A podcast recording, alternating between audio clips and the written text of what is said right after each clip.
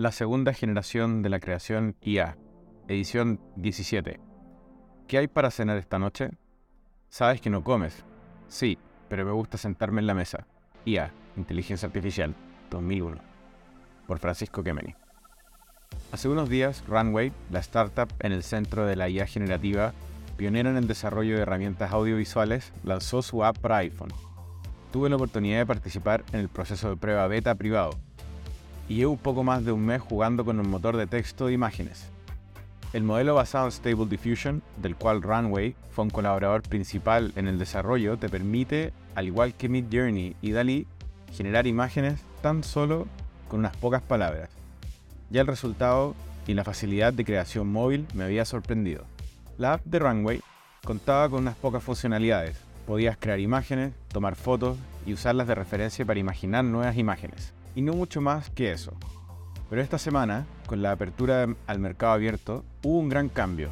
Dentro de las nuevas funcionalidades se encontraba Gen 1, un motor de generación que con una imagen de referencia es capaz de darle vida al reinterpretar el contenido y pintarlo con lo que pudieras imaginar. Este modelo estaba solo disponible en modo beta a través del canal de Discord y los ejercicios que ya estaban compartiendo los usuarios eran fenomenales. En simultáneo, el equipo fundado por Alejandro Matamal Ortiz, Cristóbal Valenzuela y Anastasis Germanidis lanzaba Gen 2, un nuevo modelo de texto a video. Con esto, cualquiera con una idea se vuelve un director o un creador audiovisual. No lo digo a la ligera.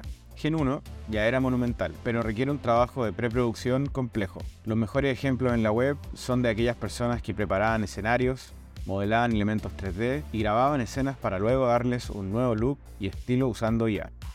Pero Gen 2 es distinto. De la misma manera como en Midjourney cualquiera se puede volver un fotógrafo, solo invocando su imaginación y las palabras correctas, o un artista si se decidiera explorar un concepto y llevarlo lo más lejos posible, con Gen 2 y un poco de creatividad es simple generar piezas animadas de cualquier estilo, incluso en alta calidad emulando o más bien sintetizando la calidad de una cámara profesional de video.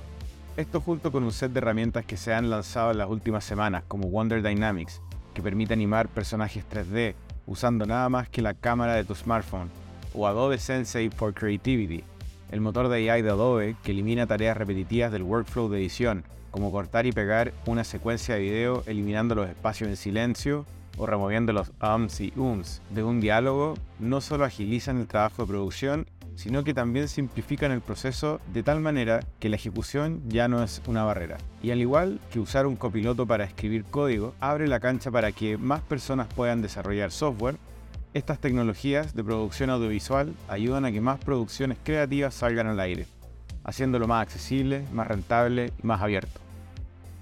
No me queda duda que en el futuro muy cercano veremos un aumento radical de la creatividad explotando en el mundo. Muchas de ellas no serán las más geniales ni innovadoras, pero serán un peldaño hacia producciones de mayor y mejor calidad. Es cosa de tiempo y seguro será menos de lo que nos imaginamos, ya que Meta aceleró su inversión en este espacio con foco en los agentes, Microsoft ya liberó Designer y OpenAI lanzó un curso para capacitar a más personas en el arte del prompt engineering. Te recomiendo el curso de OpenAI. Es una hora de tu tiempo bien invertida. AI Hacks. Esta semana compartí en mi canal de YouTube un video mostrándote cómo usar Asistente GPT, una plataforma basada en ChatGTP que por menos de 8 dólares te permite tener acceso al modelo GPT-4 y trae en la interfaz mejoras para el trabajo. Te la recomiendo.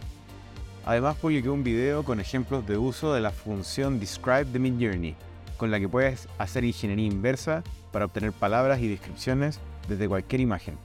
Y finalmente te comparto un video donde te explico el proceso que llevé a cabo para crear el corto Echoes of Humanity, que está hecho en un 90% con inteligencia artificial.